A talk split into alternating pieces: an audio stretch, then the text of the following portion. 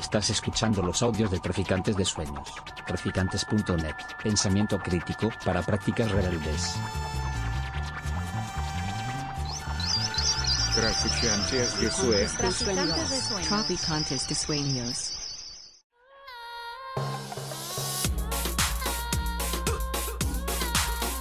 Nociones comunes. Universidad Experimental de Madrid.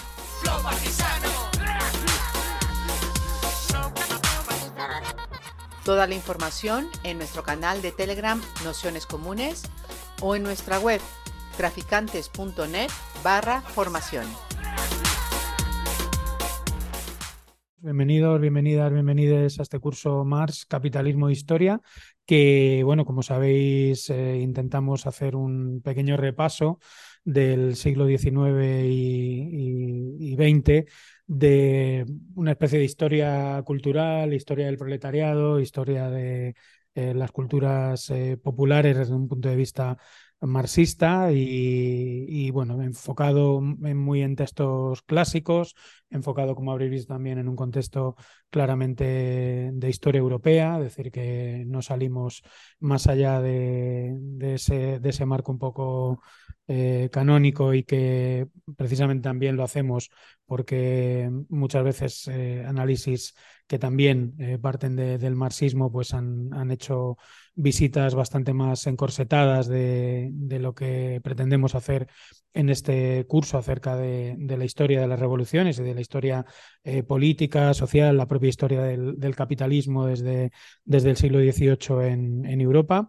Y, bueno, pues como recordaréis, la sesión anterior lo que intentamos fue poner encima de la mesa la pregunta de cómo se construye una cultura política radical y una cultura radical en el siglo XVIII. Pues bueno, a partir de esos anclajes eh, de editoriales de literatura gris, de libelos, de literatura de bajos fondos, de culturas populares eh, rebeldes y aquel eh, aquel contraste que, hacíamos entre bueno, pues esas eh, movilizaciones y esa lucha eh, de los artesanos claramente en contra de los patrones, pero fuera de, fuera de las dinámicas que, entenderíamos como, por decirlo así, una lucha de clases canónica o conceptualizable en términos, en términos más, más amplios.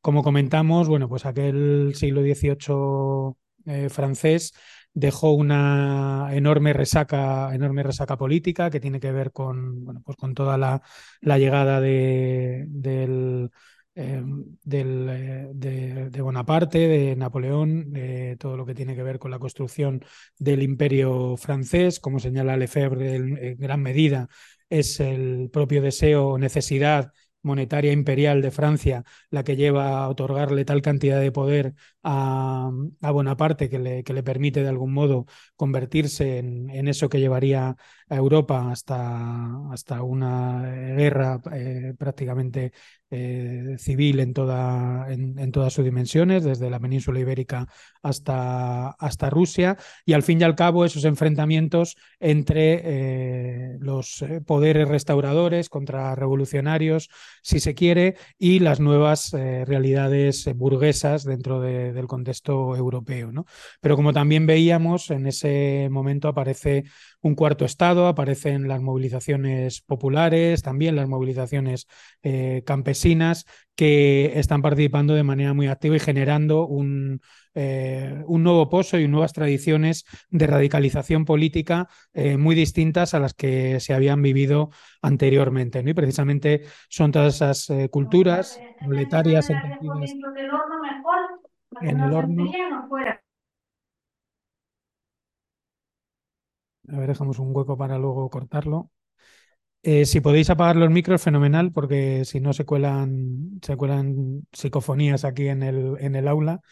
Y, bueno, como, como, os decía, pues esa, esas eh, fuerzas que, que, concurren pues entre 1811, eh, 1814 hasta 1830 son de alguna manera las que eh, empezarán como a evolucionar en esa, en esa Europa de, de, las revoluciones del 30 y sobre todo del 48, donde ese cuarto estado, por llamarlo así, esas clases eh, populares, esas clases proletarias eh, insistiendo en que el término proletario eh, mucho más amplio que, la cuestión obrera que, que delimitaría eh, Marx con más, con más precisión, pues empiezan a tener cada vez un protagonismo político mayor, más organizado y también por supuesto, un aparataje de interpretación y, teórico, que es donde precisamente se inserta, se inserta Marx. ¿no?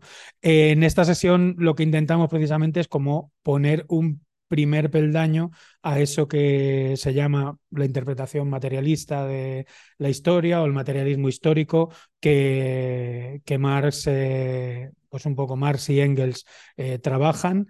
Y, bueno, pues eh, si habéis leído el texto que os pasaba de, de, Mario, que es quien, nos acompaña, quien nos acompaña hoy, veréis pues hay una periodización precisamente de, todos esos escritos que son escritos, eh, diríamos, fundamentalmente políticos, fundamentalmente de análisis de coyuntura, de análisis histórico y, que al fin y al cabo, bueno, pues están dando una interpretación que de algún modo ponga en el centro eh, la propuesta revolucionaria, ¿no? Ese sentido de eh, pensar con el objetivo de transformar, de cambiar, de radicalizar la realidad y no tanto, eh, como se diría en la ideología alemana y como ponemos en, el, en la introducción al, curso, eh, no tanto un saber por el saber o una especie de, de, erudición en ese, en ese sentido. Eh, Mario Espinosa, compañero ya desde hace mucho tiempo en distintas andanzas, desde el 15M, La Paz y otros muchos lugares es una de las personas que, bueno, que más ha trabajado precisamente este Mars político, este Mars que se fija en la coyuntura, este Mars que, que, escribe en tiempo real eh, y que lo que está intentando es describir también las oportunidades de ese movimiento obrero, analizar esa cuestión obrera. Y bueno, el, texto que os he mandado es un realmente es, eh, sería como una especie de prefacio, introducción a, este, a esta compilación que hizo Mario de artículos periodísticos de, Marx, que está editado en Alba, Editorial. Y, bueno, pues un poco la, idea que teníamos hoy era precisamente empezar a, encuadrarnos esa idea de cómo se construye el, el Marx de, el Marx historiador, el Marx periodista, el Marx sobre todo activista, agitador, organizador eh, político, que aparece muy claramente en, sus textos de la lucha de clases en Francia y el 18 Brumario de Luis Bonaparte, que seguro habréis escuchado y, seguro muchas y muchos lo habréis, lo habréis leído, pues bueno, con la intención de volver a ello y, bueno, pues tener, tener esa, esa, interpretación como de conjunto de, de la escritura de la escritura de Marx en esa relación como se titula el curso, entre capitalismo, historia y construcción revolucionaria, podríamos decir. Así que nada, muchas gracias a todos y a todas y a todos por estar aquí hoy y muchas gracias a Mario por haberse preparado esta, esta sesión. Así que comenzamos. Nada, muchas gracias, Pablo. Eh, nada, es un placer estar aquí otra vez, aquí en La Maliciosa, y compartir con todos pues un poco estos análisis ¿no? en torno a una faceta quizá más desconocida además que otras, ¿no? que es la faceta, digamos, de analista, de analista político, de analista económico, también de periodista. Y, creo, que creo además que es una faceta que es muy actual y puede iluminar también no solo debates a nivel histórico, sino también debates en la actualidad, ¿no? Porque muchos de los elementos que Marx, eh, digamos, vierte en estos textos, por ejemplo, la lucha de clases en Francia o en el Prumario, también son aplicables eh, obviamente con grandes matices a, situaciones históricas que tenemos hoy delante de nosotras y de nosotros. ¿no? Eh, bueno, esta sesión se titula Marx, el materialismo histórico y las locomotoras de la historia. Y mm, solo un par de cuestiones antes de comenzar. Eh, voy a hacer sobre todo un análisis de la coyuntura del 48, que yo creo que es la coyuntura, una de las coyunturas calientes más importantes que Marx analiza. De esta coyuntura de Marx, Marx va a aprender muchísimo, tanto a nivel económico como a nivel político, y digamos que sus análisis sobre las clases sociales desde un punto de vista político, algunos de ellos se condensan, digamos, con muchísima brillantez en estos textos. ¿no? Entonces son, si queréis, por una parte textos canónicos, pero por otro lado nos muestran también una visión eh, muy plástica de Marx en torno a las clases y una visión tremendamente flexible en términos de interpretación. Luego hablaremos de esta cuestión de la clase un poquito más adelante. Eh, deciros también que materialismo histórico es un término que utiliza Engels y que utiliza también Georgi Pleyanov, que es muy posterior, digamos, a, Marx, pero que quedó de alguna manera canónicamente para designar esa manera ¿no? que Marx tenía de leer la historia, de interpretar la historia, tanto eh, la longue durée, ¿no? el tiempo largo, como también los acontecimientos y las coyunturas. ¿no? Pero por decirlo simplemente porque es una interpretación posterior o retrospectiva que intenta condensar eso y que luego se codifica, Stalin también lo codifica más adelante, y ya sabéis que la tradición marxista tiene, eh, bueno, en fin, pues es bastante problemática, con muchísimas aristas y demás, pero dejándolo así, pues eh, me quedo conforme para que tengáis también esa óptica, ¿no? Em, y las locomotoras de la historia, pues eh, las locomotoras de la historia. Eh, la revolución son las locomotoras de la historia, ¿no? Va a decir Marx. En esta sesión vamos a analizar, sobre todo, como os decía, la revolución del 48. Es muy interesante, yo no sé si habéis leído la última hora de Enzo Traverso, que se llama Revolución. El primer capítulo lo dedica a esta expresión. Os lo recomiendo también más adelante, porque creo que es muy interesante el análisis que hace del concepto, digamos, de qué significa la revolución asociada a la noción de locomotoras. Para nosotros, en esta sesión, bueno, es una expresión que utiliza Karl Marx en la lucha de clases en Francia, eh, que son unos textos de la, nueva Gaceta Renana Revista Político-Económica, y que de alguna manera para Marx eh, la, locomotora condensa en su concepción del mundo, en el momento en el que está viviendo, eh, una fuerza absolutamente progresista que puede destruir cualquier tipo de obstáculo. Las vías férreas, tenéis que pensar en los 50, en lo que, son, en lo que es 1850, todo el proceso de desarrollo del ferrocarril, la unificación del mundo a través del ferrocarril, el telégrafo, el vapor, es decir, todo ese proceso de desarrollo que también describe en el manifiesto del Partido Comunista y que eh, hace de la locomotora, si queréis, esa aplicación eh, de la ciencia y de la tecnología a las fuerzas productivas, de esa aniquilación, si queréis, también del, espacio a través del tiempo, cómo la tecnología permite, nos permite llegar a un lugar, destruir todos esos obstáculos, llegar a la estación que queremos llegar. En ese horizonte plantea Marx esta metáfora. ¿no? Eh, luego, recupero una frase de Lenin, una sentencia de Lenin que me interesa mucho. Bueno, avisaros también de que estamos en una sesión ultra mega conmemorativa hoy. Ayer, hoy es el día, es el 22 de febrero, que es cuando se inician los hechos que vamos a, abordar, digamos, en los textos. Y ayer eh, era el aniversario del manifiesto comunista también, ¿no? Entonces estamos en, una, en un hilo temporal donde podemos hacer un juego de, espejos ahí, si queréis, ¿no? Bueno, estamos muy lejos de la revolución del 48. Pero lo, lo interesante es que em, también es el aniversario de Lenin, por eso de las conmemoraciones, ¿no? Los 100 años de Lenin. Hay una frase que él utiliza en un, texto que se llama Comunismus, que es una revista de debate y de discusión de la Internacional, eh, donde él eh, viene a decir en una disputa con un, ideólogo alemán que la esencia, o sea, esta, frase, lo que es la esencia misma, el alma viva del marxismo, el análisis concreto de una situación concreta. Es decir, Lenin tiene esa concepción revolucionaria de interpretación histórica del intérprete y dirigente político que tiene que entender el momento, que tiene que entender las contradicciones del momento, situarse en él, cómo están posicionadas las clases, intervenir y actuar. Y eso es lo que recoge esta expresión. Y desde mi punto de vista recoge muy bien lo que hay en el periodismo de Marx en su concepción de la historia aplicada al presente. ¿no? Por eso está ahí.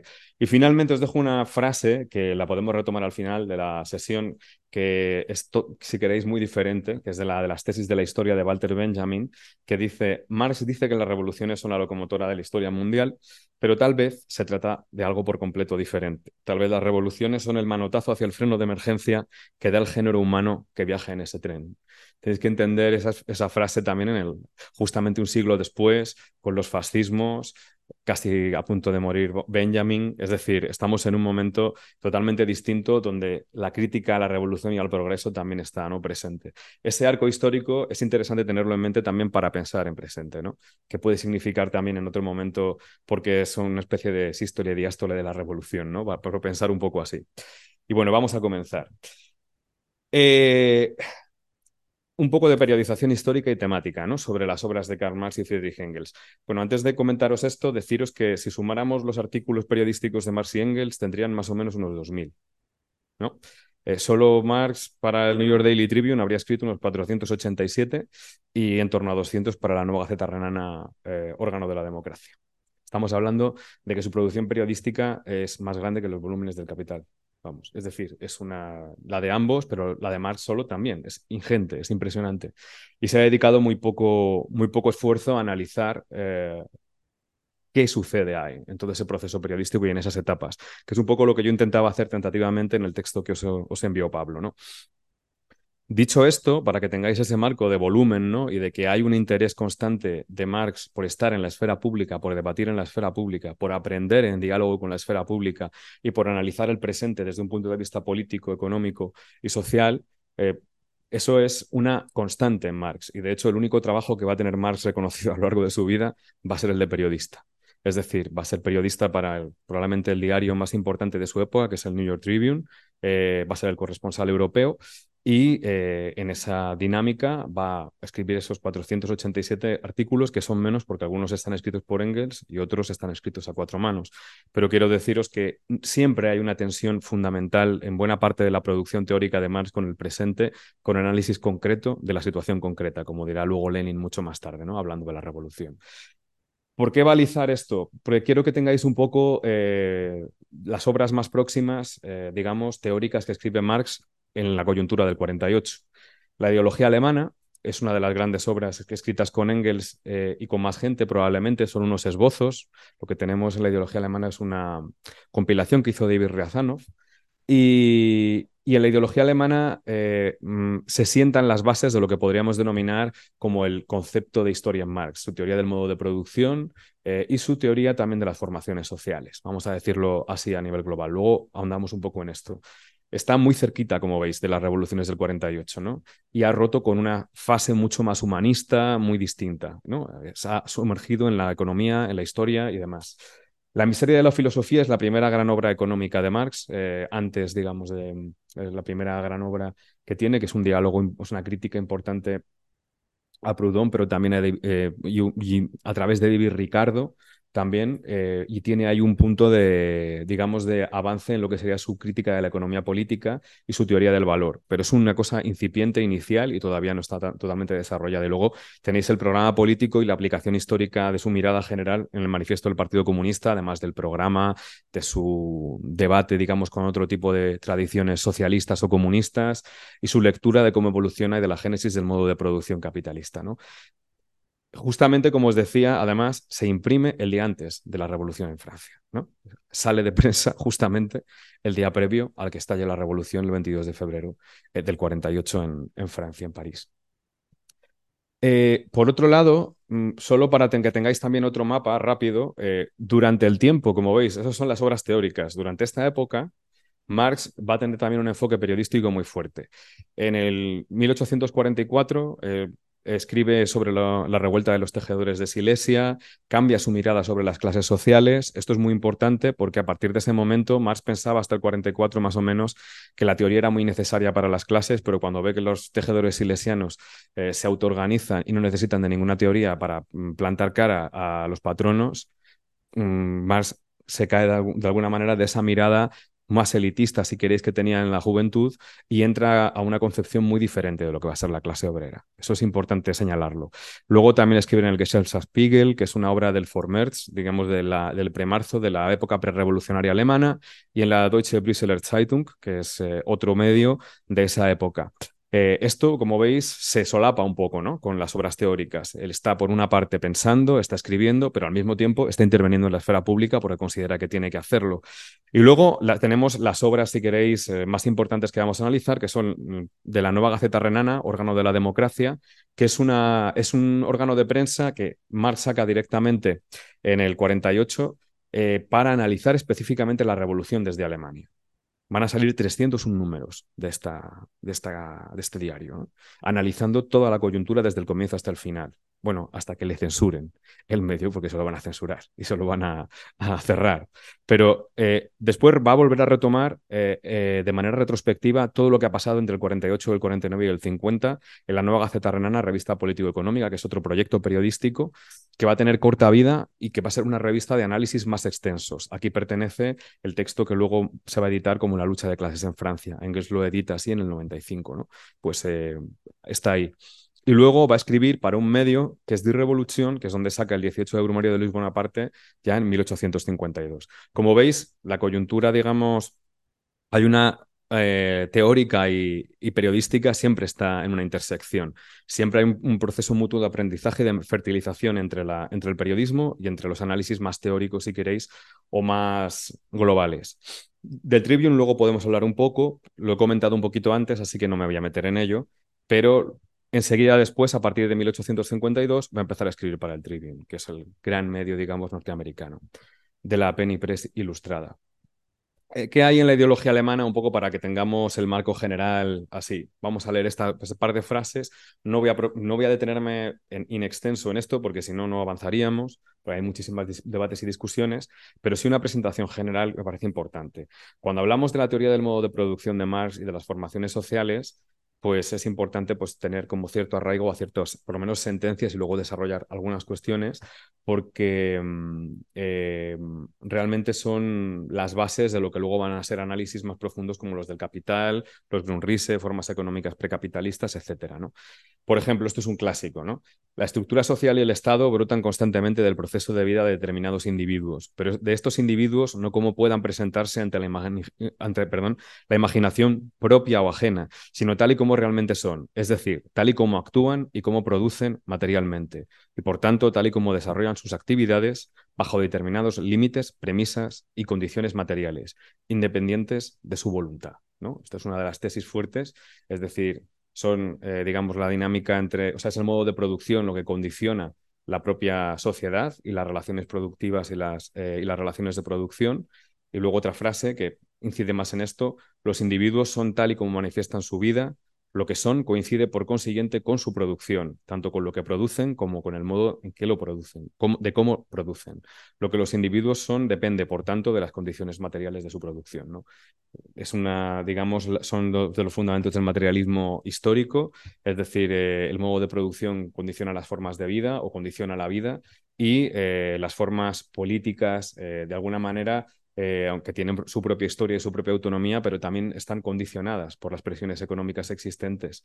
Y esto es importante, digamos, tenerlo en cuenta por cómo desarrollan luego su teoría en el manifiesto comunista y cómo nos muestran eh, el concepto de lucha de, clases más adelante en el manifiesto del Partido Comunista. Simplemente dejarlo. Luego eh, hay debates infinitos sobre la teoría del modo de producción y de las formaciones sociales, es decir, mm, el capitalismo, por ejemplo, es un modo de producción que subordina a otros modos de producción en una formación social compleja, habría mucho que hablar ahí de cómo se produce eso, de cómo se genera, cómo es la génesis del capitalismo, etcétera, etcétera. Pero no nos vamos a meter en ello porque sería infinito. Luego podemos debatir, si queréis, sobre estas cuestiones. Pero es importante entender que son esas condiciones materiales de existencia fundamentales relacionadas con la producción y la reproducción social las que eh, también permiten luego a Marx hacer una historia desde, abajo, mm, una historia del trabajo y de, y de los conflictos que hay en esa esfera, ¿no? Y, cómo condicionan todo lo demás.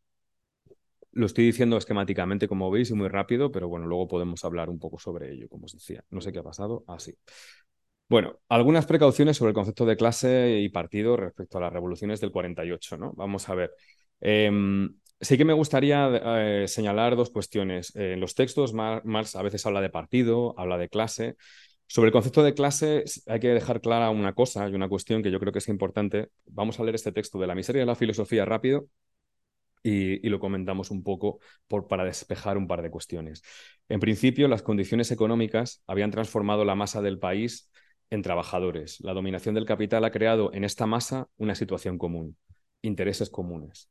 Así, esta masa viene a ser ya una clase frente al capital, pero todavía no para sí misma en la lucha, de la cual hemos señalado algunas fases, esta masa se reúne constituyéndose en clase para sí misma. Los intereses que defienden llegan a ser intereses de clase. Esto es un, fragmento de la miseria de la filosofía. Hay que decir que Marx no utiliza mucho las expresiones de en sí para sí, pero hay autores que las han interpretado, como Lukács en su clásico de Historia y Conciencia de Clase, pero se entiende mejor desde un punto de vista, si queréis, más histórico, con el concepto de situación de clase y de constitución de clase.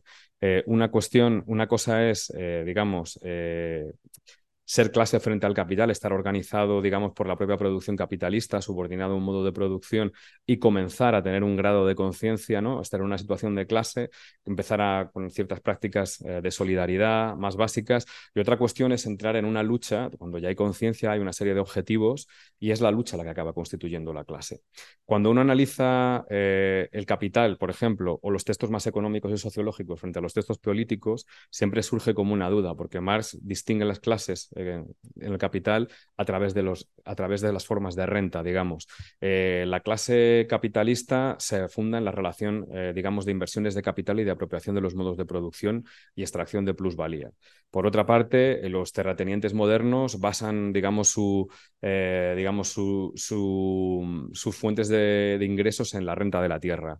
Y los trabajadores, los asalariados, eh, pues en la relación entre capital y trabajo, en el trabajo asalariado en sí. ¿no? Entonces, eh, si nos quedamos con esa visión tan estratificada, ¿no?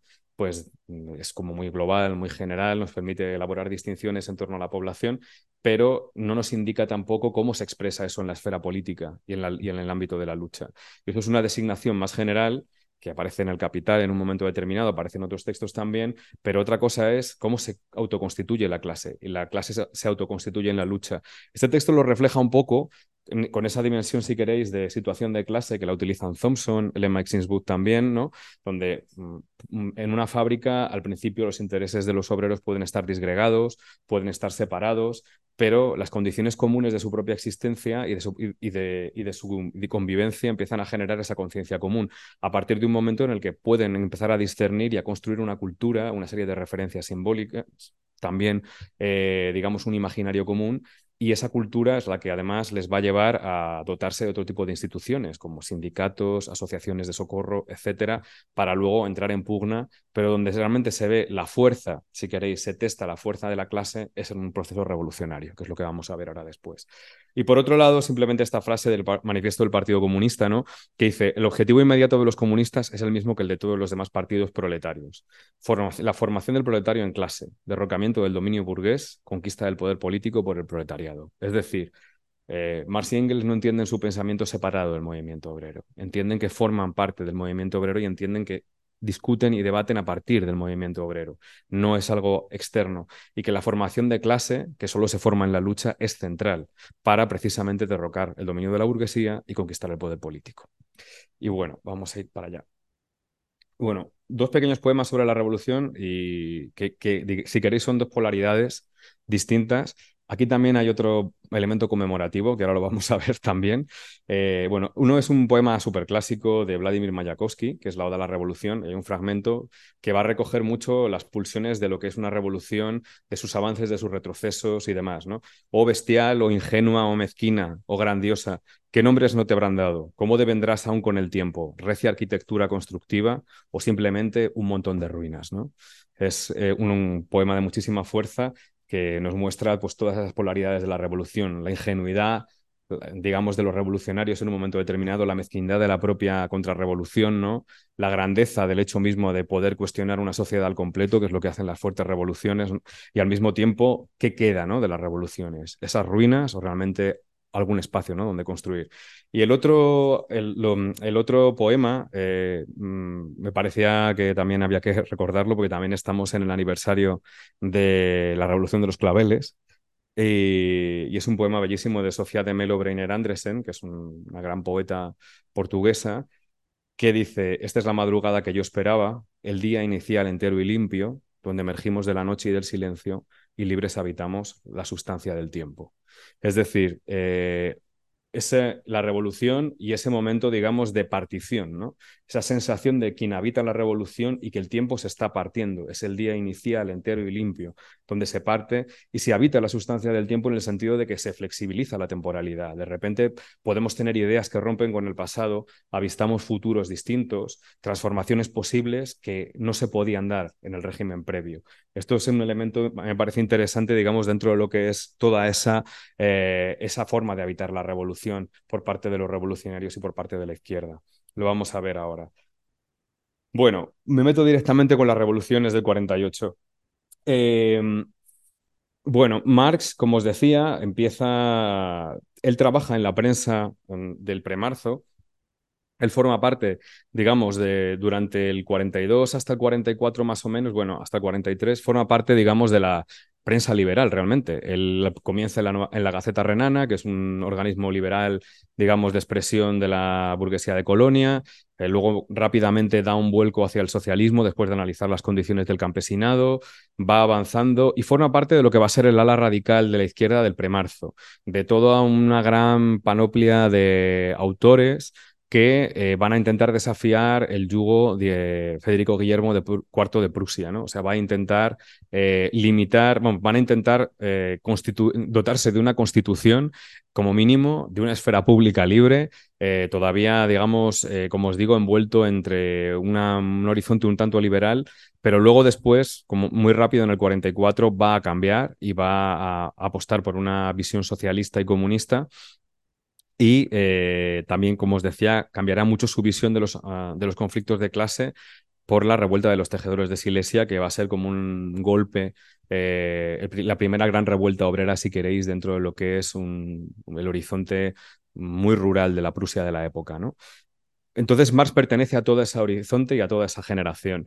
Eh, él lanza la nueva Gaceta Renana, para que os hagáis una idea temporal, en el año 1847 se vincula con la Liga de los, eh, con la Liga de los Justos, que es una organización eh, socialista o eh, artesano-obrera, ¿no? que mezcla esas dos condiciones. Y se convierte en, esa liga se va a convertir en la Liga de los Comunistas.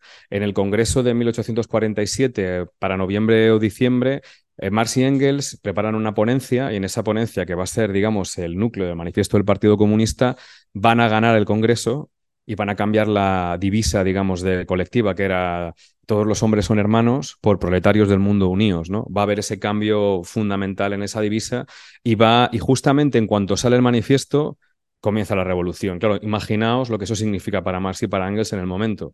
Acaban de lanzar una teoría sobre la revolución, una lectura de la historia eh, donde la lucha de clases es fundamental, es el eje dinámico que vertebra la historia, ese conflicto entre las relaciones de producción y las fuerzas productivas o las formas de propiedad y el desarrollo de las fuerzas productivas, ¿no?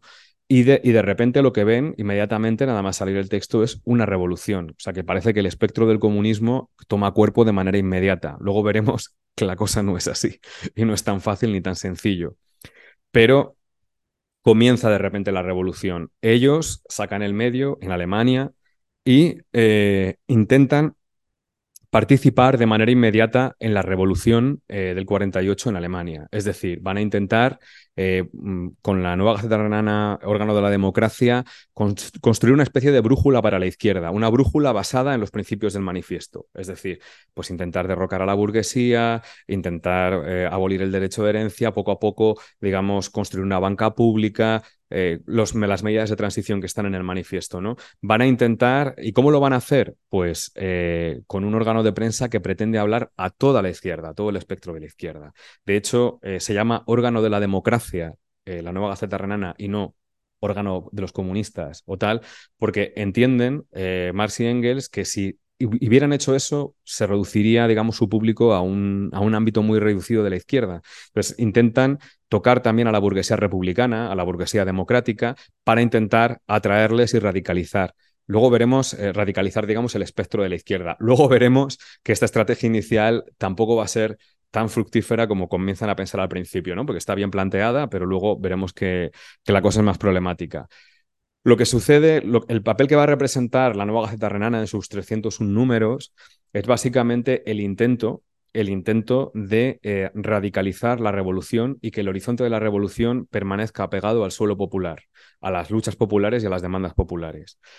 E inmediatamente Marx, en el segundo número, en un texto eh, que no recuerdo ahora mismo el título, creo que se llamaba, eh, me parece que era algo así como Mm, os lo voy a decir enseguida, el Partido Democrático, ellos entienden el Partido Democrático como el Partido de la Revolución, el Partido de los Demócratas, ¿no? De todo lo que conjuga la lucha por la democracia, entendiendo que hay que derrocar a un monarca cuasi absolutista, el Parlamento es una guasa, es decir, son dietas provinciales puramente consultivas y las demandas de la Revolución del 48 son, eh, digamos, una constitución, la unificación de Alemania, o sea, hay un peso nacionalista también, digamos, en el fondo, luego lo veremos un poco, eh, y eh, una institución liberal que luego rápidamente tiene que ser subvertida por un horizonte comunista. Es un poco lo que está en la cabeza de Marx y Engels, ¿no? O sea, como veis, son muchas cosas, pero, eh, digamos, la pugna es apostar a radicalizar al máximo las fuerzas de la izquierda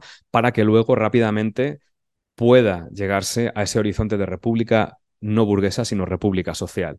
La idea de la república social va a vertebrar todos los imaginarios de, lo que va a ser el 48 en Europa. Entonces, a lo que se enfrenta directamente eh, Marx en este texto, en el Partido Democrático, es, somos el Partido Democrático, ¿no? Pues mi posición en la prensa, esto es así, eh, va a ser la de ser un aguafiestas.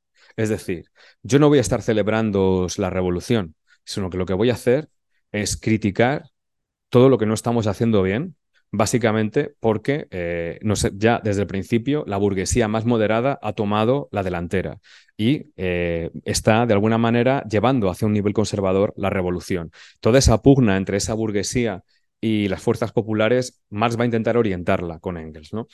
Y con realmente todos los corresponsales porque una de las cosas fuertes, si queréis, a nivel periodístico de la nueva Gaceta Renana es que todo el mapa de las revoluciones va a tener corresponsales en todas partes, en Italia, en, eh, en todas las partes de Alemania, en Francia, para poder construir una visión global de lo que está siendo el proceso revolucionario. O sea, pensad lo que es eso, intentar hacerlo al día en una época como la de Marx, ¿no? Es muy complicado y por eso también a veces en los textos va a haber contradicciones porque hay noticias que cambian de un día para otro, etcétera.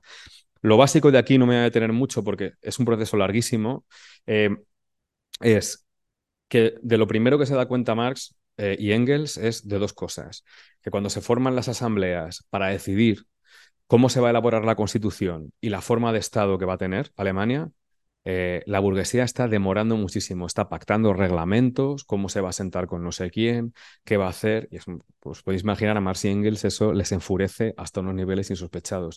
Y de hecho va a ser de esta época, aunque luego lo van a aplicar más adelante, el concepto de cretinismo parlamentario, ¿no? De cómo eh, una serie de sujetos que son representantes se escinden del pueblo y de las fuerzas revolucionarias que les han aupado y creen que están haciendo grandes, eh, grandes discursos y demás y solo son tormentas en vaso de agua que luego no tienen efectos sociales tienen efectos en las camarillas parlamentarias y en las élites. Y de hecho, lo que va a hacer eh, Marx va a ser enfrentarse, va a decir, nosotros somos la parte revolucionaria y nos enfrentamos contra una burguesía que lo que vende es una teoría del pacto. La teoría del pacto es una teoría de pacto de élites donde cada vez más todas las fuerzas, las antiguas fuerzas revolucionarias iniciales liberales más conservadoras empiezan a darse cuenta que la revolución les estorba bastante para poder negociar con Federico Guillermo, con los Junkers y con toda la estructura social de la antigua sociedad. Entonces van a intentar, y toda la estrategia además va a ser romper ese pacto, intentar que no se produzca.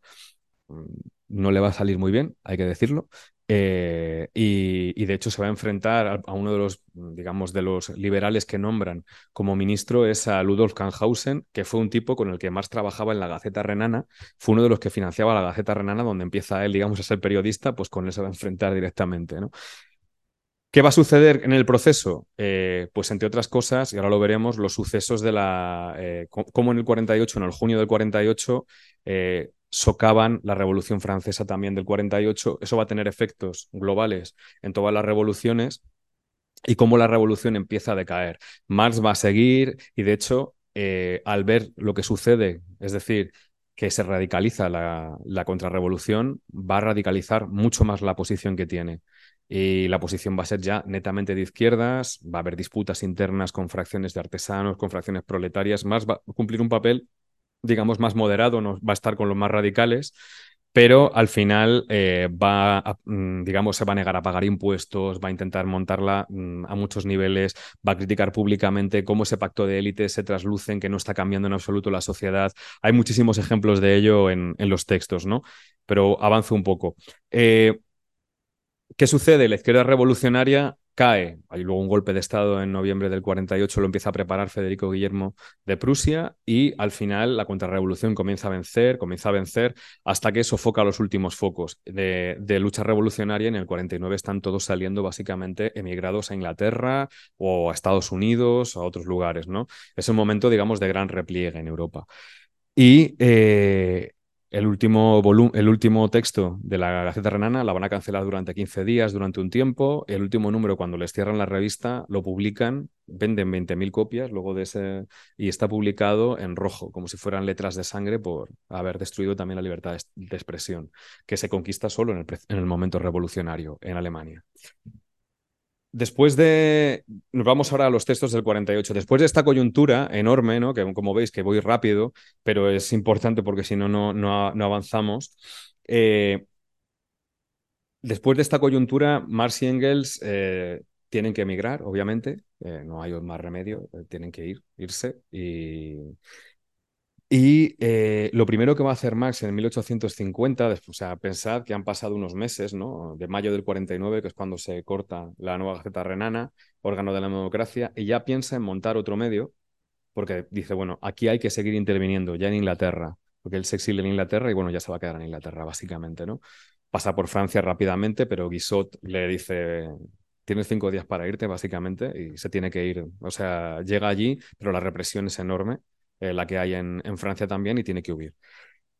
¿Qué piensa más directamente? Que, eh, que, tiene que reflexionar sobre la coyuntura, que tiene que pensar de manera más profunda. Y deciden sacar una, un medio que va a ser más una revista, no tanto un diario, para eh, reflexionar sobre toda la coyuntura.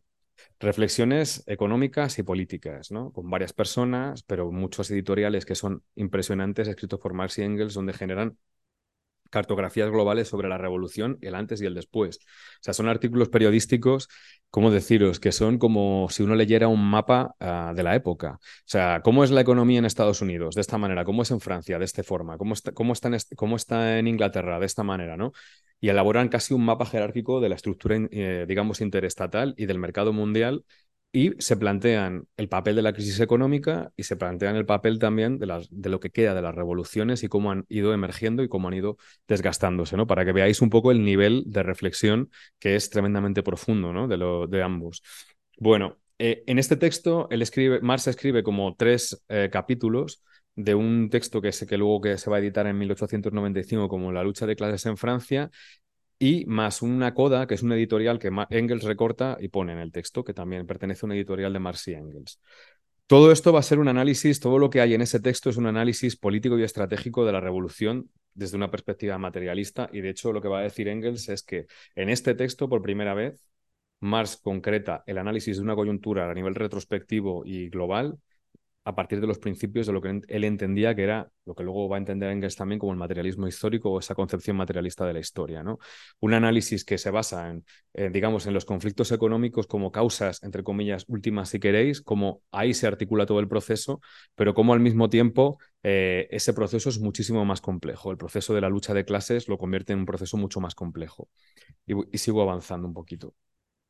Esto es un poco para que tengáis el mapa de las revoluciones que comienzan en enero en Sicilia y eh, avanzan eh, hacia Francia, Württemberg, Prusia, Baviera, el Imperio Austriaco. Bueno, en fin, ahí tenéis un poco el mapa global ¿no? Eh, de los movimientos revolucionarios.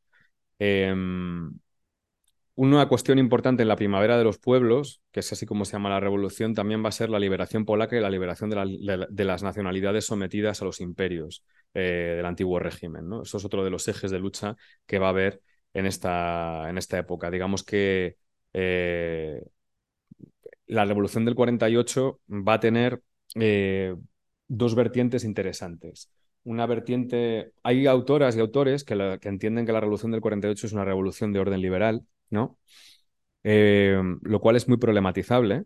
Eh, por muchas cosas. Primero porque es la primera gran revolución donde el componente obrero tiene un grado de autonomía, frente a, por ejemplo, la revolución de 1830, que ya aparece, como decía Pablo, el pauperismo como un problema del capitalismo incipiente industrial que está desarrollándose, pero donde todavía no, eh, no hay una autonomía, por decirlo con los conceptos previos. La clase en sí no es todavía clase para sí, o la situación de clase en esa época todavía no se ha constituido o autoconstituido una, en una clase con objetivos. ¿no? Sin embargo, la del 48, el imaginario de la República Social es muy importante. Es la construcción de una república con instituciones sociales. Con instituciones sociales que se van a concretar en la idea, por ejemplo, de los, talleres nacionales, con la idea de formas de socorro importantes eh, y con un control, digamos, parlamentario y democrático cada vez más fuerte. O sea, esas son ideas que están en ese vector obrero el derecho al trabajo va a ser un elemento fundamental y de ahí los talleres nacionales.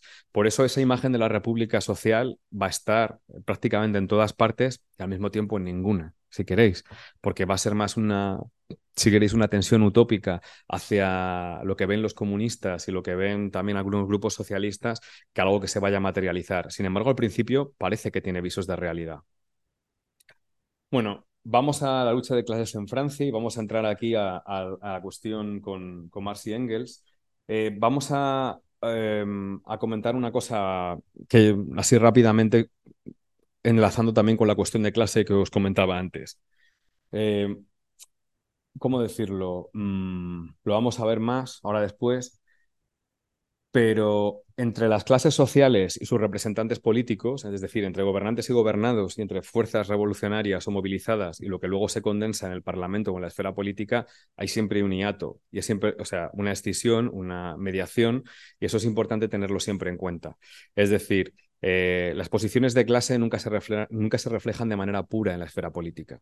La esfera política tiene una autonomía relativa y eso es importante para entender todo el proceso que vamos a ver, porque, digamos, una fuerza social puede apoyar masivamente y legitimar a un eh, representante político y podemos decir que están bien soldados los objetivos de esa clase y los de ese representante político, los de ese partido, o puede directamente esa fuerza social deslegitimarlo de manera absoluta y quedarse en el aire, y esto va a pasar en la revolución. Lo vamos a ver con el Partido del Orden en un momento específico y con la burguesía. ¿no? Es decir, siempre hay tensiones y fricciones entre, las clases sociales movilizadas y entre sus representantes políticos en la esfera política. Siempre hay esa tensión. Nunca hay un cierre eh, de un reflejo inmediato o absoluto de esas posiciones de clase en ese espacio. Sobre todo, pensad que estoy hablando en una forma de representación parlamentaria liberal que se basa en eso en esa escisión entre representantes y representados. A lo mejor una forma de democracia delegada hablaríamos otra cosa, ¿no? Pero en esta va a ser así. Bueno, ¿Cómo era el bloque dirigente y las clases dominantes durante la monarquía de Julio, digamos, en la época, ya nos metemos en la lucha de clases en Francia, cuando Marx analiza retrospectivamente toda la coyuntura del 48 francés y la analiza para aprender. Es una cosa interesante, no hay un derrotismo en Marx, no hay un derrotismo, hay una cuestión de aprendizaje. Tenemos que aprender de todo lo que ha sucedido en esta coyuntura. Y de hecho, luego va a lanzar una hipótesis sobre la crisis que ahora os comentaré después. Tenemos una figura de consenso monárquica, que es eh, Luis Felipe de Orleans, que va a ser la figura política, va a ser el representante de los monárquicos orleanistas, que son en buena medida la burguesía, por decirlo de alguna manera. Eh, las clases dominantes que van a tener la representación parlamentaria va a ser la clase burguesa en esa época, o sea, en, ese momento, la clase burguesa, digamos, como un todo, pero más rápidamente va a introducir un concepto, además el de clase, que es el de fracción de clase, que es muy importante. Es decir, las clases muchas veces son, eh, cuando se reflejan en el espacio político, son bloques. Y esos bloques se componen de fracciones de clase eh, que luego hay clases, digamos, dentro de esas fracciones de clase, algunas son dominantes y otras son subordinadas. En este, en este caso, va a decir la aristocracia financiera va a ser la fracción de clase dominante. De hecho, eh, la aristocracia financiera va a dominar el Estado, va a dominar prácticamente todo el negocio que tiene que ver con los ferrocarriles, que tiene que ver eh, con el desarrollo industrial.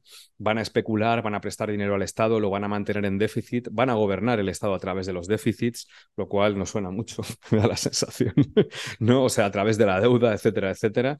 Y eh, hay una fracción, digamos, dominada que, o subordinada que es la burguesía industrial. La burguesía industrial, eh, pues de alguna manera se percata rápidamente de la corrupción política enorme que hay y desea un gobierno mucho más barato y mucho menos lesivo ¿no? Eh, para sus propias arcas. Pero tiene un, consenso, digamos, con, otra, con la otra clase. Forman parte, digamos, del bloque de clases dominante. En la época de la monarquía de Julio y antes de la revolución del 48, ni la pequeña burguesía, ni el campesinado, ni el proletariado tenían representación política. No había ningún tipo de expresión política eh, más dentro, digamos, de las instituciones. ¿no?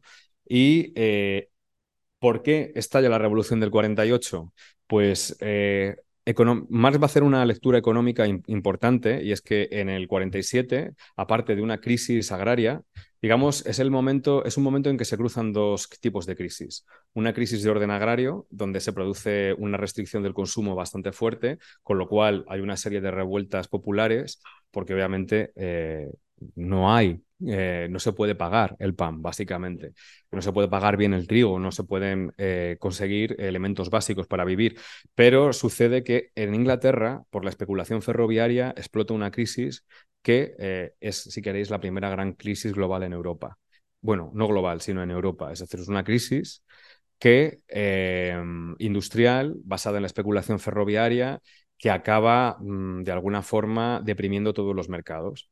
Eh, es decir, deprime Francia, deprime Italia, y el problema es que Francia ya estaba tocada la monarquía de Julio en ese momento, y por eso explota la revolución ahí, y explota de manera eh, muy fuerte.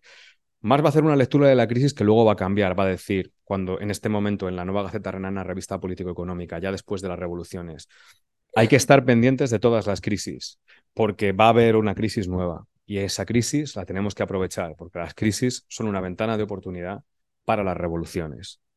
Quedaos con eso porque lo va a mantener durante por lo menos 15, 20 años esa mirada. Es decir, hay que analizar la economía, el estado de la economía, porque las crisis son un elemento de desestabilización de los regímenes y pueden permitirnos abrir una brecha política también y llevar las contradicciones a un, a un nivel más profundo. ¿no? Eso es un poco la imagen que tiene Marx de la crisis. Y Marx analiza cómo está ya la, la crisis económica. Aquí tenéis una, un retrato de Luis Philippe eh, el rey de los franceses de la época.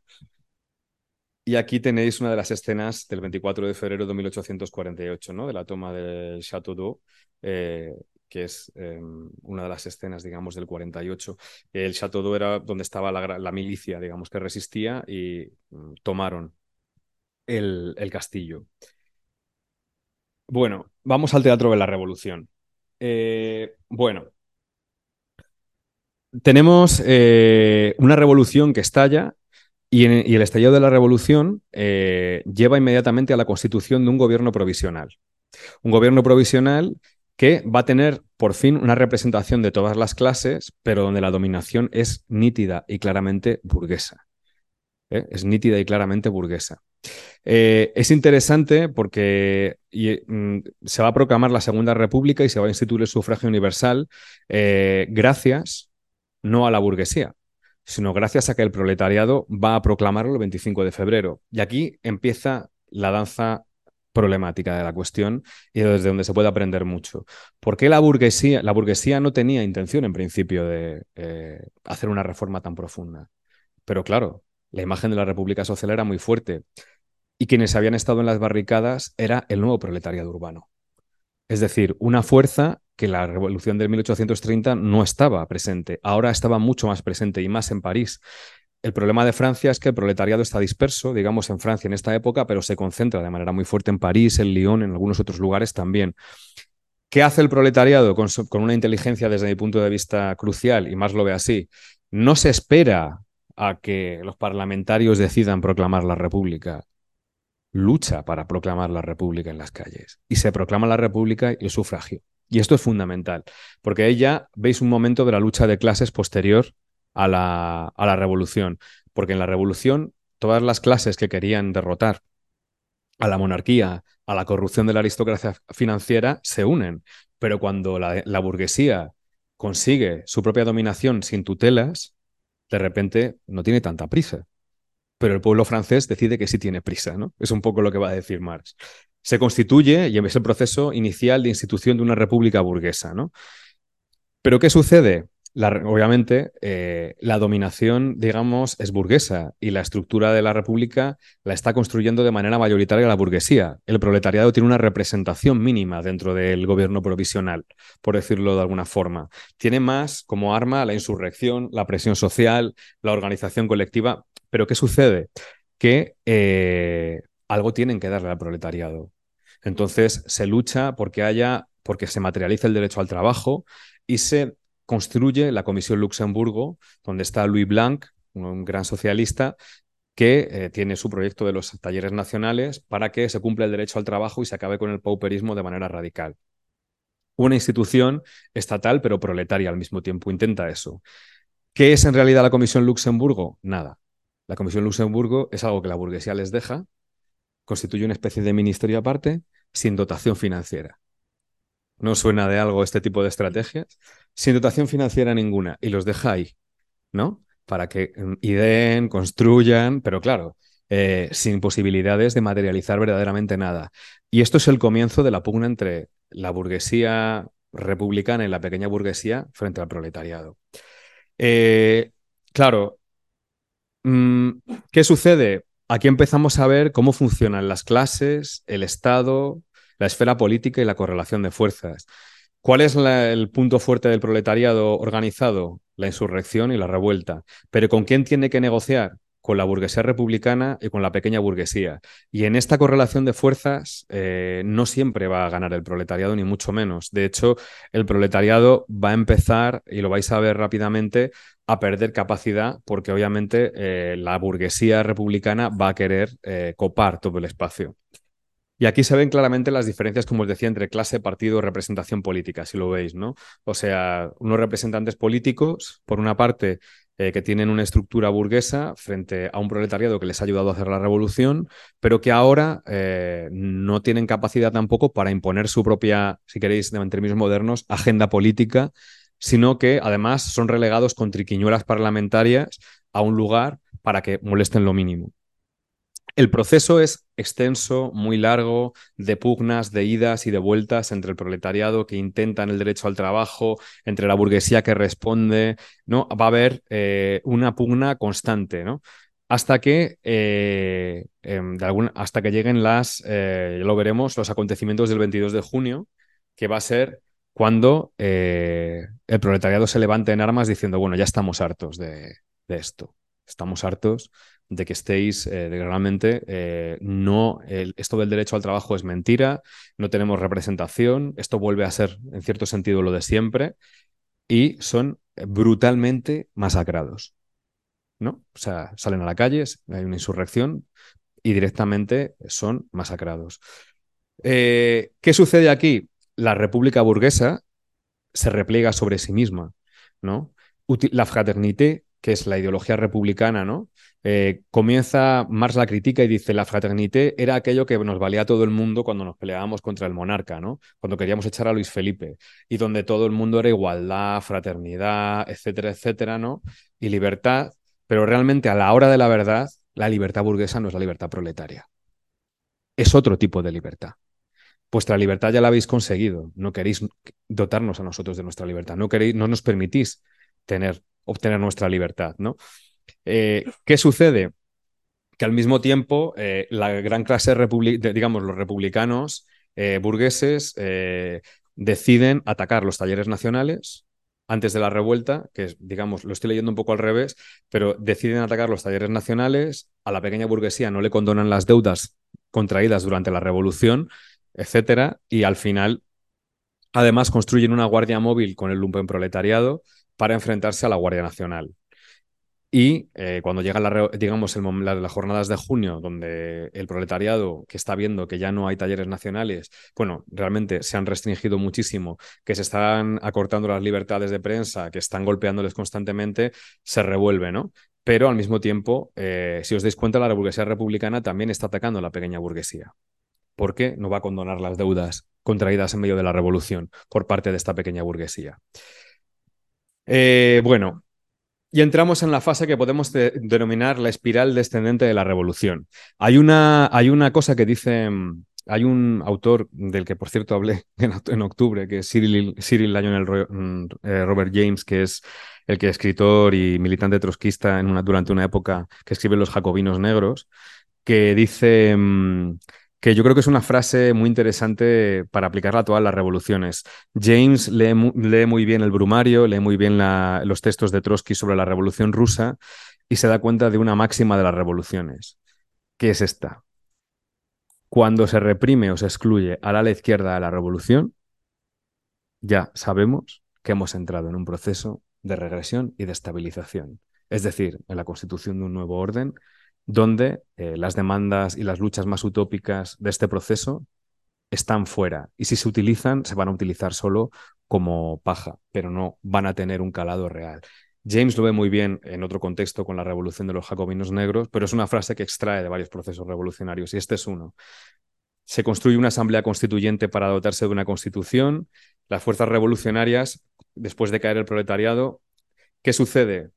Eh, la burguesía republicana tricolor echa fuera a la pequeña burguesía. Si veis, primero son el proletariado, la pequeña burguesía y la burguesía republicana. Eh, la burguesía, la pequeña burguesía y la burguesía republicana pegan una coz y echan fuera de la ecuación al proletariado. Después va a ser la burguesía republicana la que va a pegar una coz y va a echar fuera a la pequeña burguesía. ¿Y qué va a suceder con eso? Pues obviamente que van a perder toda la fuerza social que tenían. La fuerza social de las fuerzas progresistas de la revolución se empieza a deshacer en ese proceso de constitución de la República burguesa y en ese proceso de intentar no dar miedo a nadie. Es la tibieza de la burguesía republicana, el intentar ya contentar a todo el mundo. Lo primero que hacen es, bueno, también rechazar la jornada de 10 horas, rechazar los impuestos al capital, rechazar el, digamos, la condonación de deudas, eh, convierten el derecho del trabajo en un derecho puramente asistencial, que no tiene nada que ver con las ideas, digamos, eh, iniciales de la República Social. Y eh, en todo ese proceso, como veis, de degradación de la propia burguesía republicana, que empieza, que se quita de en medio todas sus energías sociales, y porque la pequeña, la pequeña burguesía también una pequeña burguesía eh, democrática, digamos, tenía una visión mucho más parlamentaria que, por ejemplo, la burguesía republicana. ¿no? Entonces se van quitando a sus propios aliados. ¿Qué sucede en las elecciones del 10 de diciembre del 48? Pensando que, va a salir el candidato, digamos, de los republicanos o del Partido del Orden, aparece e irrumpe por sorpresa el señor Luis Bonaparte, ¿no? Y dónde, ¿por qué? ¿Y por qué aparece Luis Bonaparte? Aparece básicamente porque muchas de las medidas eh, que habían tomado los burgueses republicanos eran lesivas con los campesinos y Bonaparte aparece como el salvador de los campesinos y de repente gana por más de 3 millones de votos al otro candidato, o 4, incluso creo que más, no recuerdo la cifra concreta. Y a partir de aquí empieza ya, eh, aquí tenéis a nuestro querido Luis Napoleón Bonaparte. Si leéis el Luis, eh, yo recomiendo por favor que leáis el Brumario.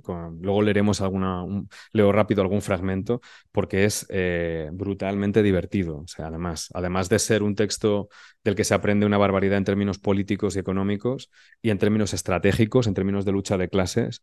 O sea, el nivel satírico de Marx en el texto es eh, apabullante. Segunda fase de esta espiral descendente de la revolución ¿Qué sucede? Eh, y ahora entramos en la fase, si queréis, patética y, ya absurda del proceso revolucionario, ¿no?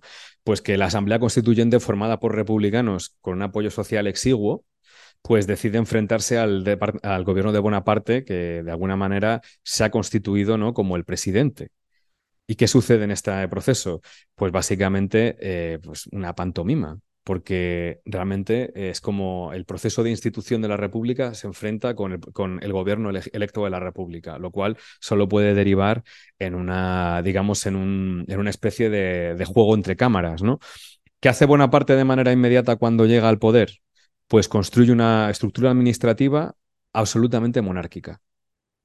Es decir, construye una estructura administrativa a su imagen y semejanza, a, imagen y semejanza de lo que él proyecta y lo que quiere ser. Y es que se alía parcialmente con el partido, lo que luego va a ser el Partido del Orden, ahora lo vamos a ver, con las burguesías orleanistas y legitimistas para fundamentar un gobierno de carácter conservador. Él ya tiene una visión eh, de lo que quiere a futuro que, y llegará a ser emperador. El Partido del Orden aparece en juego, que son la coalición entre orleanistas y legitimistas, ¿no? antiguos personas que, digamos, eh, facciones que apoyaban a Orleans o que apoyaban a los Borbones, apoyan a Bonaparte en su lucha contra la vieja Asamblea Constituyente. Nos queremos deshacer de los republicanos de una maldita vez. O sea, se acaba la revolución con nosotros. Ya.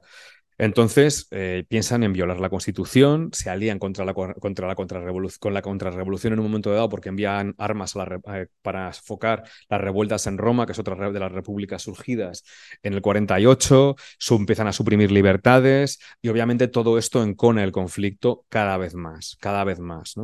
El Partido Socialdemócrata eh, va a decir Marx, ya estaríamos en el año 1849, va a ser una renovada alianza entre la pequeña burguesía, el proletariado y parte de los republicanos, ¿no? Una nueva alianza que va a protestar en la manifestación, en una, manifestación bastante masiva del 13 de junio de 1849 en París.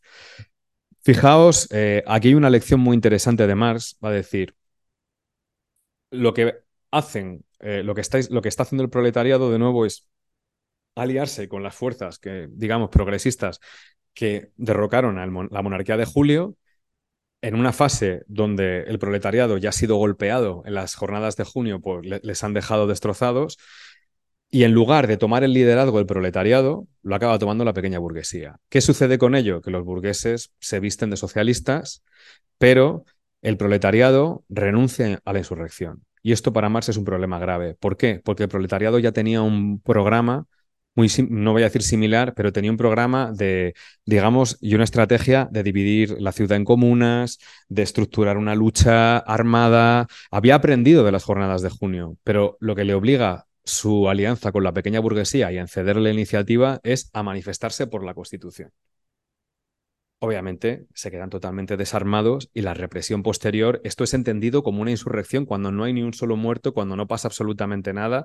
Quiero decir, es simplemente una manifestación no hay más. Y es entendido directamente como una afrenta ah, brutal contra la República. Aquí os hablaba de las lecciones de la alianza entre pequeña burguesía y el proletariado. Cuando no puedes tener tu correlación de fuerzas es débil y no eres capaz de imponer tu fuerza por la vía de los hechos, que es lo que Marx, eh, digamos, veía ahí, pues ¿qué sucede? Pues básicamente que se desinfla tu capacidad de intervención política. A partir de este momento, y esto ya va a ir, mm, va a ser cada vez peor, eh, va a haber una disputa de poder entre el Partido del Orden, es decir, entre eh, el bloque burgués, que son una alianza entre orleanistas y legitimistas, que son también la burguesía, si queréis, eh, industrial y financiera al mismo tiempo, son las clases de referencia, y contra Bonaparte, que de repente es un advenedizo y considera que él mm, representa a todo el mundo, que es un gran presidente, que, bueno, eh, que de alguna forma eh, merece estar ahí, ¿no? Entonces, eh, ¿qué hace inmediatamente Bonaparte cuando ve las hostilidades del Partido del Orden en la Asamblea Legislativa, digamos, en el Parlamento? Destituye la estructura que tenía previamente, que estaba formada por ellos, por gente monárquica, y solo mete gente que sea absolutamente bonapartista. O sea, a este nivel. Es decir, en la iniciativa. Bonaparte tiene poco que perder, vamos a decirlo así. Y directamente siempre apuesta por la aventura y por lo más arriesgado. Pero el Partido del Orden piensa que pueden domeñarlo, que pueden de alguna forma volverlo a meter al redil. Y hay diversas pugnas a lo largo de la época donde eso parece que puede ser posible.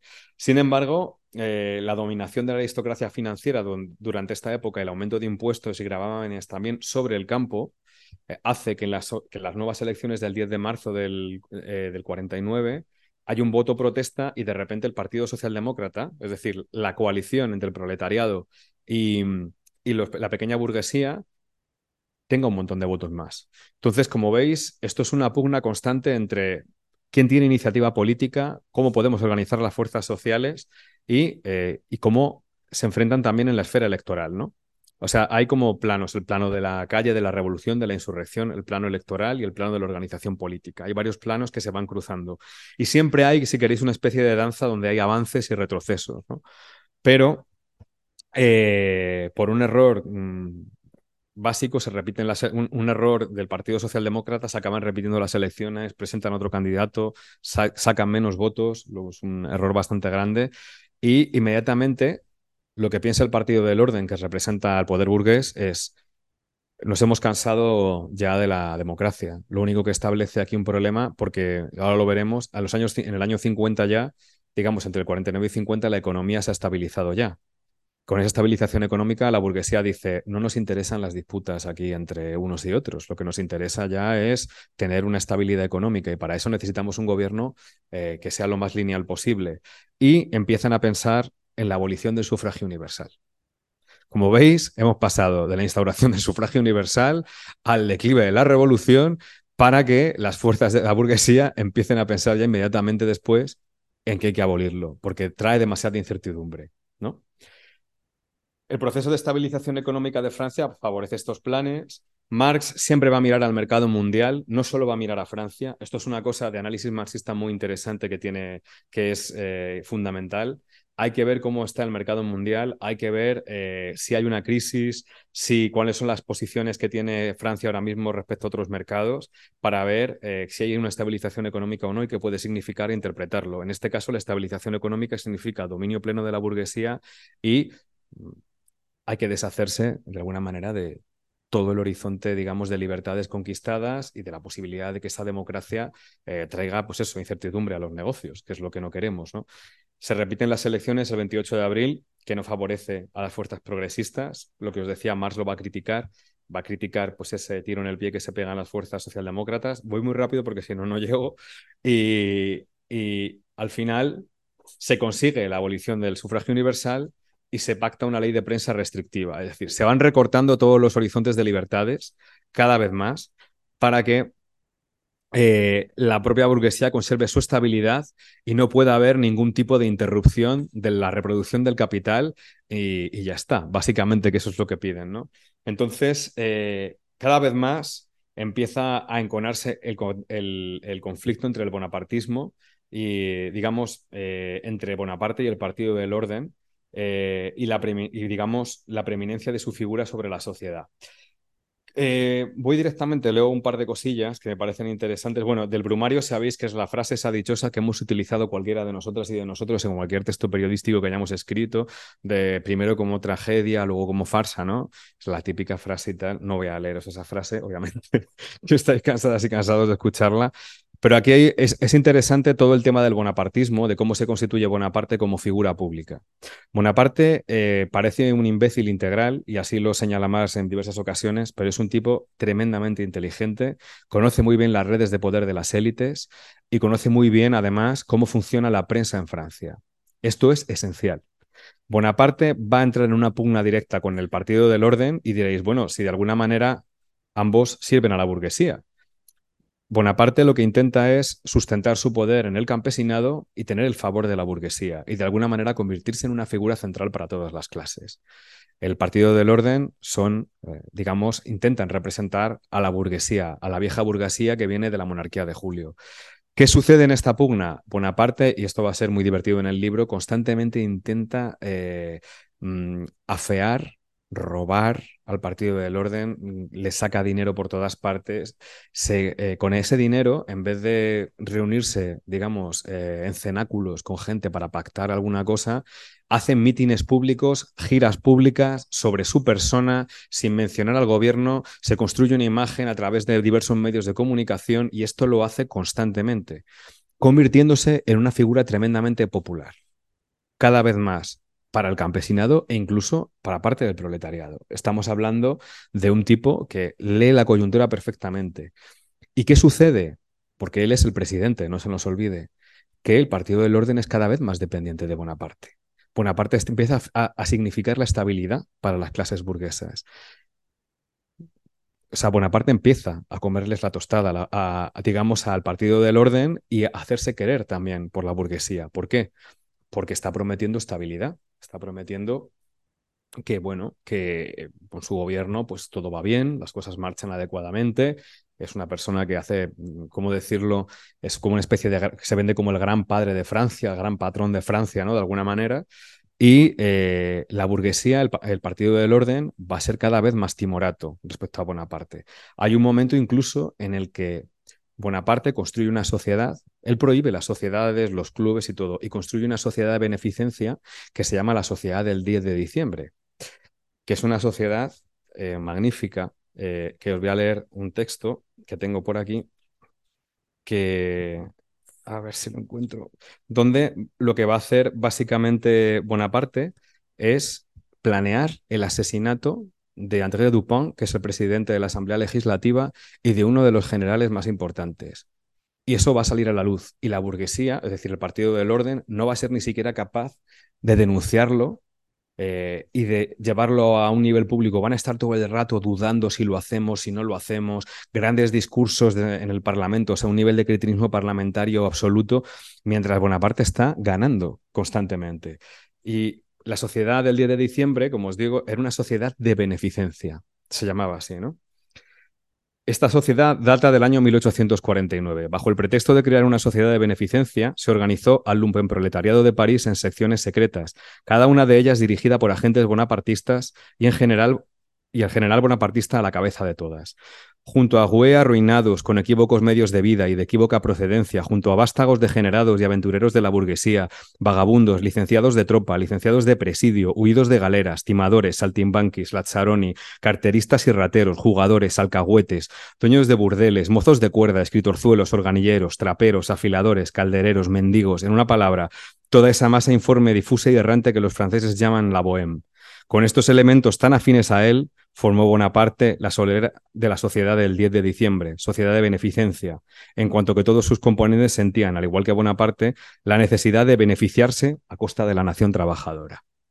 Para que veáis un poco la prosa. O sea, la sociedad, básicamente lo que construye, hablando en plata, es una sociedad que tiene capacidad de intervenir en todos los distritos, en la mayoría de distritos de, o sea, de París, pero además a, a lo largo y ancho de Francia, que además tienen visos de ser una fuerza paramilitar porque pegan a gente, eh, son capaces de meterse en cuestiones criminales directamente, que parecen mucho, si queréis, eh, haciendo una especie de juego retrospectivo así un poco raro, una especie de camichinieri de, de señor Bonaparte para eh, conseguir sus propios fines. ¿no? Eso es lo que construye Bonaparte y frente a la impavidez y la incapacidad de hacer nada del partido del orden, ¿no? Y Bonaparte sigue ganando, sigue ganando. Aquí están los, los periodos, ¿no? Eh, va a llegar. Napoleón no podía seguir, digamos, eh, manteniendo su mandato, tenía que replantearse. Y lo que va a hacer Napoleón, cuando ve precisamente que el partido del orden es, bueno, es incapaz de llamarlo al orden, por decirlo de manera, de manera así humorística, es, eh, él ve directamente que no van a pactar con él la posibilidad de que pueda continuar y lo que va a hacer es dar un golpe de Estado. Va a dar un autogolpe y con ese autogolpe lo que va a hacer al mismo tiempo es eh, deshacerse de todo ese partido del orden, que era un partido timorato. Claro, fijaos la gran estrategia. Sí, ok. Eh, vale, pues voy a cortar en breve. Eh, fijaos en la estrategia, en la gran estrategia de, Bonaparte.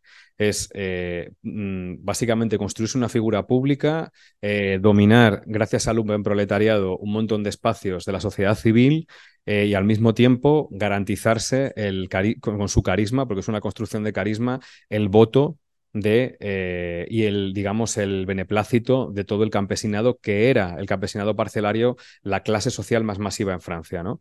Eso es lo que va a hacer. ¿Qué sucede con el Partido del Orden? Porque al final no pueden hacer nada? Porque se hacen dependientes de Bonaparte. Tan dependientes de Bonaparte que son incapaces de dar un golpe sobre la mesa, porque la propia fuerza social de la eh, que apoya al Partido del Orden, la propia burguesía, no entendería un conflicto entre ellos tampoco. Y ellos lo saben.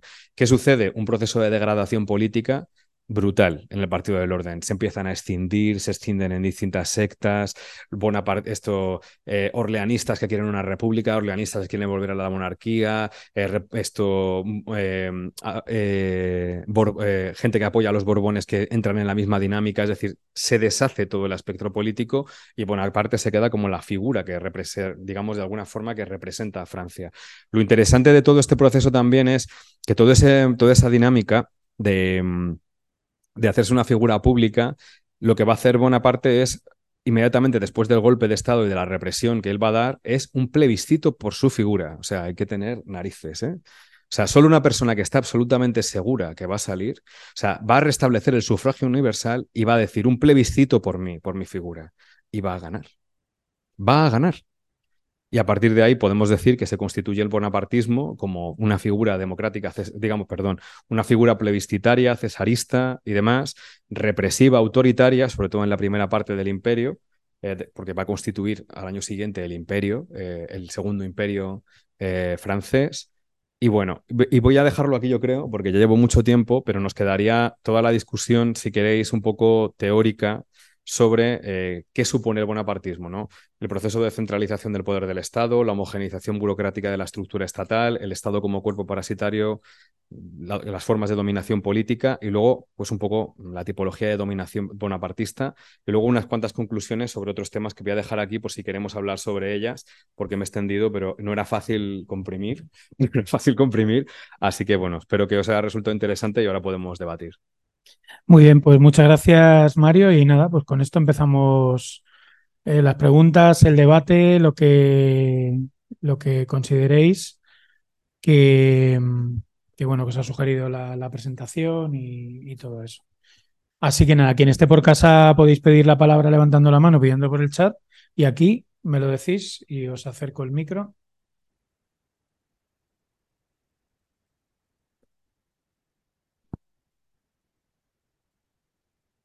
A poner aquí el pin. No sé si hay alguna cosa por ahí. Estoy eh, tengo que salir un momento que tengo un pequeño problema parental. Sí, sí, sí, no pasa nada. No pasa nada. Mientras vamos poniendo aquí preguntas.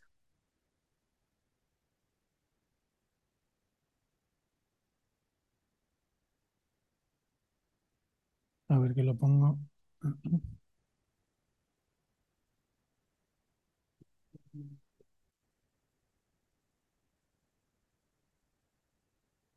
Sí, o sea, Mario lo que tiene aquí es, eh, que no lo ha hecho en la sesión, pero tiene otra sesión, nociones comunes, en un curso que se llama Mars, os lo mando mañana, donde viene toda la periodización de, estas fases de cuando escribe Marx previas, previas al Capital, o sea, más de los años 40, lo que ha dicho al principio, y, toda la, y luego toda la evolución periodística, y luego, claro, la lucha de clases en Francia, que este se puede descargar en PDF. Estos dos. Este es el de. este se puede descargar eh, perfectamente. Y si queréis, mañana os mando algún enlace que haya por ahí. Y este ya es eh, la, introducción de, Mario y luego la selección. Sí, hombre, si no me escucha la editorial, os diré que, que en Z Library seguro que lo tenéis también. también descargable. Sí, esta versión sí, la versión previa que era en tapa dura era bastante más cara. Esta está asequible. Pero que lo voy a enseñar a los que estáis en casa. Hablamos de este. Sí, sí es asequible. O sea, yo creo que los textos son asequibles. Los artículos periodísticos de Mars. Sí. Sí. Hay parte, hay parte, hay parte de lo que he comentado, algunas partes, pero no todo. Bueno, pues lo primero que preguntan por aquí por el chat, que no veo el nombre de quien lo pregunta, Ed, eh, gracias por la charla y muy interesante el análisis de la revolución del 48. Solo hacer un breve comentario.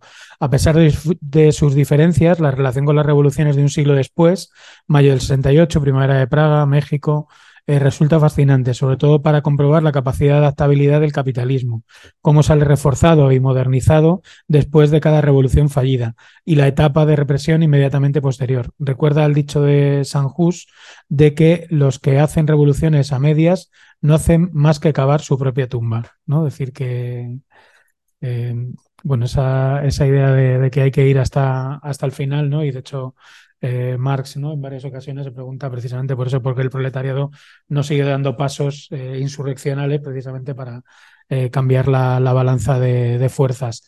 Em, paso por ahí ya el micro.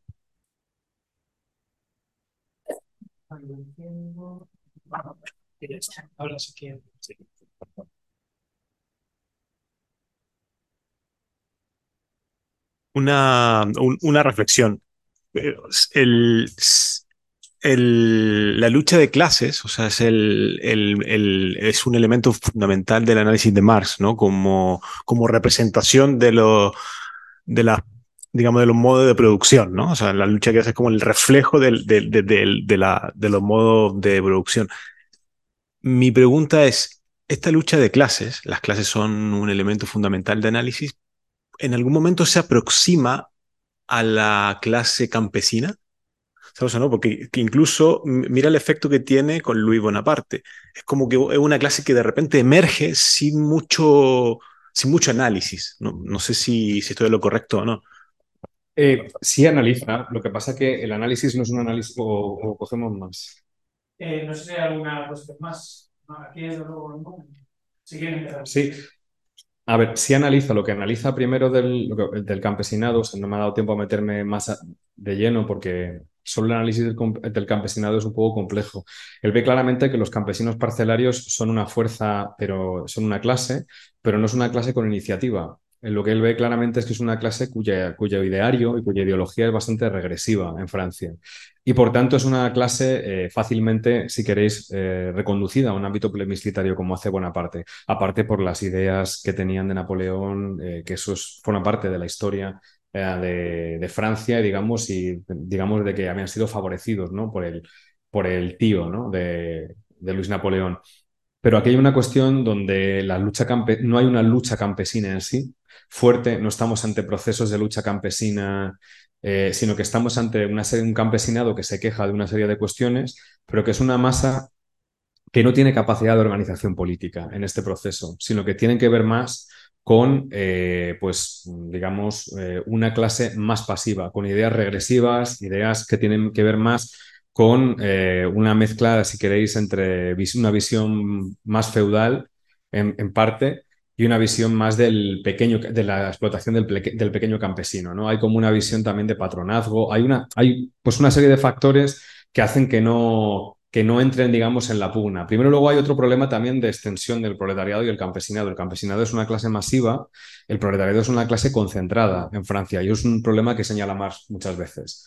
Proletariado, pues en París hay muchísimo proletariado urbano, pero tenemos una, tenemos, claro, un campesinado ingente, pero que de alguna forma, pues no tiene tampoco una serie de ideologías como pudo tener en Alemania, en otros puntos donde hay también un, proceso, si queréis, de, de pugna por el autogobierno, también económico y político. No lo hay en este caso, o al menos Marx no es capaz de verlo tampoco, ¿eh? pero yo creo que eh, tal y como él lo presenta, era difícil que en Francia hubiese, hubiese en ese momento. No es como el campesinado en otras etapas, en otros momentos, que luego muchas veces se saca la imagen fija de este texto de que Marx está contra el, campesinado o le parece una clase que no, o que el lumpenproletariado es siempre negativo. Y hay que ver que es un análisis coyuntural. Las clases y fracciones de clase pueden representar cosas diferentes en momentos distintos también, dependiendo de cómo esté articulada la lucha de clases.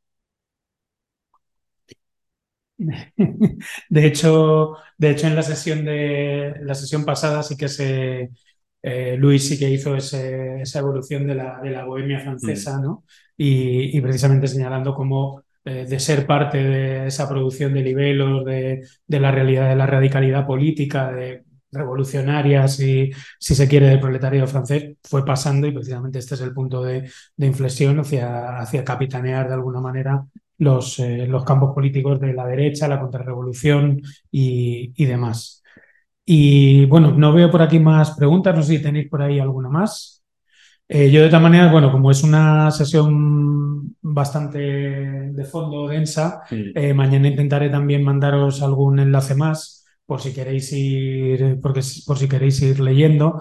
Y, mm, y a, partir de, a partir de esta sesión, eh, ya la de la semana que viene, que es sobre el librito este, la, la invención del marxismo, que es eh, precisamente, sobre todo en, en Alemania, las evoluciones que se dan precisamente de un proletariado ya organizado, eh, con representación política y con todos los dilemas precisamente entre esa realidad de autonomía relativa del Estado, el cretinismo parlamentario y la organización, la movilización y la cuestión de la, de la representación política que yo creo que está, que está, bastante, está bastante bien. ¿no? Lo digo porque muchas veces no es fácil intervenir así de, de primeras en un, en un debate y bueno, pues eh, yo creo que se pueden ir añadiendo textos para, para leerlo en casa directamente eh, leyendo la lucha de clases en Francia. Además, eh, son textos relativamente cortos que, que, se pueden ir, que se pueden ir trabajando y en el caso de que surjan dudas o preguntas nos las podéis matar también por, por escrito. Lo digo por descargar un poco que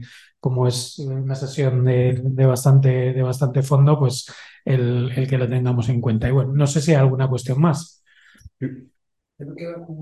Espera, Richard, que te dejen el micro que estaba por ahí. Simplemente que no te quiero entretener porque ¿cuál es esa frase cuando hablas del 18 Brumario que ha dicho esa frase que conocemos todos? Sí, bueno. Pero que yo no conozco y no, por lo menos tengo una referencia clara de, de cuál es. Sí, la, la, del principio, que es, me leo en un momento. Por curiosidad, perdona que te, te... Que es esta. Hegel dice en alguna parte que todos los grandes hechos y personajes de la historia universal aparecen como si dijéramos dos veces, pero se olvidó agregar una vez como tragedia y la otra como farsa. Es una de las grandes.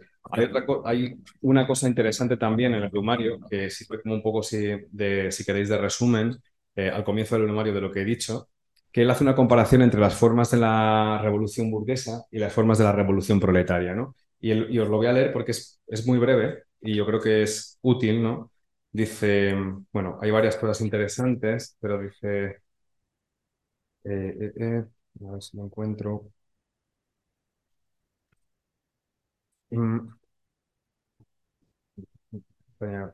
Aquí, bueno, por decirlo, por resumirlo, lo que va a hacer es eh, hablar de la revolución burguesa como una revolución épica, una revolución que siempre avanza sobre la parte más radical de la revolución, va avanzando de manera fulgurante, de manera bastante épica, ¿no? Y, eh, sin embargo, la revolución proletaria no va a decir, mira, las revoluciones burguesas, como la del 18, avanzan arrolladoramente de éxito en éxito. Sus efectos dramáticos se atropellan, los hombres y las cosas parecen iluminados por fuegos de artificio. El éxtasis es el espíritu de cada día, pero estas revoluciones son de corta vida, llegan enseguida a su apogeo y una larga depresión se apodera de la sociedad antes de haber aprendido a asimilarse serenamente los resultados de su periodo impetuoso y agresivo.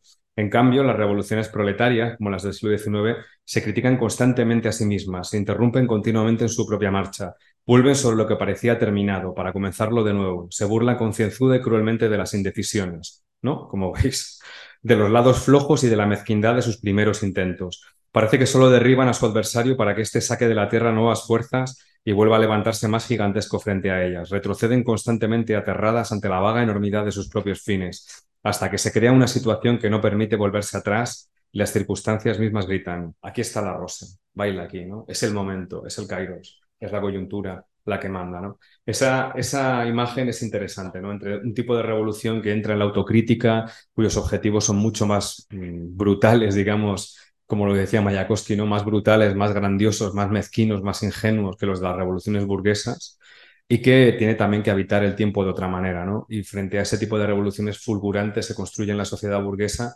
y que de alguna manera ya tenían un terreno muy bien hilado, ¿no? Pero es muy interesante luego otra comparación que hace. La revolución burguesa siempre se apoya en su parte más radical hasta que llega el brumario del otro Napoleón y instaura después del directorio el consulado, ¿no? En este caso, la revolución va echando a sus partes más radicales y parece que es regresiva, si la, la leéis comparativamente, ¿no? Tiene esa dimensión.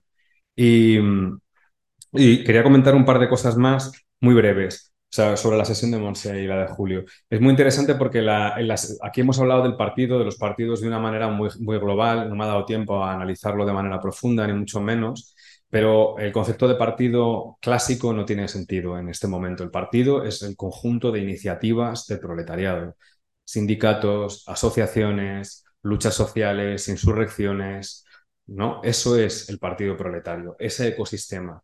Cuando, eh, cuando llegue la mención del marxismo, el texto de Monse, que es un texto brillante, vais a ver cómo se constituye la socialdemocracia en un partido más parecido a lo que tendremos como partido, a que se le puede aplicar la ley de hierro de la oligarquía de Robert Michels, etcétera, etcétera. Y respecto a la sesión de julio, que yo creo que también es interesante, el concepto de clase en sí, clase para sí, estas cuestiones que os he comentado muy de manera muy rápida porque requerirían más tiempo, pero un poco para que las tengáis en el horizonte, probablemente os vaya a hablar de la experiencia de la clase, que es un concepto clave en Thompson y es muy importante porque ahí se explica cómo se crea una, una cultura de clase, cómo se va construyendo esa cultura de clase. Y es importante tener en cuenta esas dimensiones también para las sesiones, yo creo que vienen, que van a ser seguro que muy, muy interesantes. Sí, traeremos el, el párrafo de la. Porque con, con Julio Martínez Cava va a ser una entrevista sobre Thompson. Habíamos quedado en hacerle seis o siete productos a Mm. partir de párrafos clave y, y justo de la ideología alemana, pues traeremos eh, esta colación y en relación con, con Lukács y un poco, bueno, pues Mm. volver esa, esa experiencia que en un momento determinado también llama doble experiencia, ¿no? La experiencia eh, también de lo, de lo estructural, ¿no? También cómo se, se, se vive y, y, se, y se construye esa, esa, clase, esa clase para sí. Eh, bueno, si queréis lo, lo, dejamos, lo dejamos aquí. Eh, son, menos, son menos 20. Eh, agradeceros a todos, a todas, a todos que hayáis estado un día más, que ha sido una sesión intensa y bueno, agradecerle a Mario la, la preparación. Os mandaremos mañana también el audio de la sesión que hizo Mario en el curso Marx y la máquina capitalista, que es precisamente eh, esa periodización que decíamos al principio. Y bueno, en, eh, yo creo que aquella sesión también fue como de 50 minutos, una hora. En una hora eh, vais a tener la periodización y podéis tener el texto al lado e ir subrayándolo e ir viéndolo también para tenerlo así más, pues más trabajado y, demás. Y luego el, la sesión de la semana que viene de Monse es una sesión pública, es decir, vamos a invitar a más gente. No sabemos si vendrá mucha más gente, pero bueno, que en principio está, está abierta como presentación del libro. Independientemente de eso, haremos una introducción también trayendo los, eh, las cuestiones de hoy, porque desde luego que es un libro muy rico en el sentido de, de, de cómo se construye ese marxismo de partido, los debates que hay en Alemania y se ve muy, muy claramente la, función eh, de orientación política que juegan eh, Marx y, Engels desde la prensa, desde el debate, la importancia del texto escrito, la, importancia del debate eh, colectivo, de las ponencias, del programa de Gota, de la crítica del programa de Gota. Es decir, toda esa evolución está descrita de manera fantástica. Es un, es un libro buenísimo, vamos, que no es porque lo hayamos editado nosotros, que es una Bueno, reedición de, de Yepala, pero es un, es un libro realmente muy clarificador en cómo se construye eso que a día de hoy llamamos eh, marxismo y cómo se construye eh, esa relación partido-marxismo que, que, llega con la construcción de la socialdemocracia, que, que, que, bueno, es una construcción de un nivel de fuerza que de algún modo llega hasta nuestros días eh, con, cierta, con cierta estabilidad y, fijándose con todas las diferencias, saltos, traiciones y todo lo que queráis en esos, en esos orígenes. Así que nada, muchísimas gracias. Mario, y gracias a Gabo también por presentarnos. Ahí esto, le tengo. Esto no, es, no es fácil. Un abrazo. Gracias. Muchas gracias.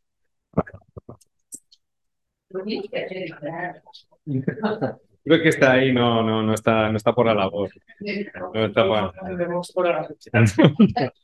está por la labor. Está ahí.